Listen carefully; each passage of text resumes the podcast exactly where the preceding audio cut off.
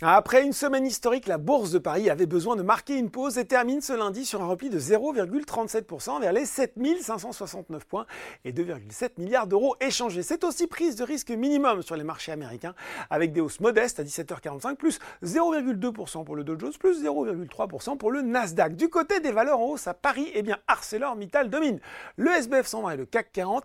Les investisseurs qui semblent apprécier le fait que ce ne soit pas le géant de l'acier qui rachète le groupe américain US Steel à issu du processus d'enchère à laquelle il participait, c'est finalement le japonais Nippon Steel qui a raflé le gros lot pour 14,9 milliards de dollars en espèces, soit un prix de 55 dollars par action. L'offre d'ArcelorMittal se situait autour de 45 dollars par action selon CNBC. US Steel qui progresse en tout cas de plus de 27% après cette annonce.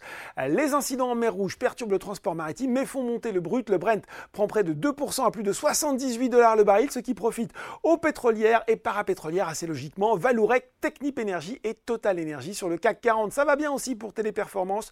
Le groupe de centre d'appel a décidé de procéder à l'annulation de 700 000 actions autodétenues représentant 1,09% du capital social conformément à l'autorisation donnée par l'AG du 13 avril dernier.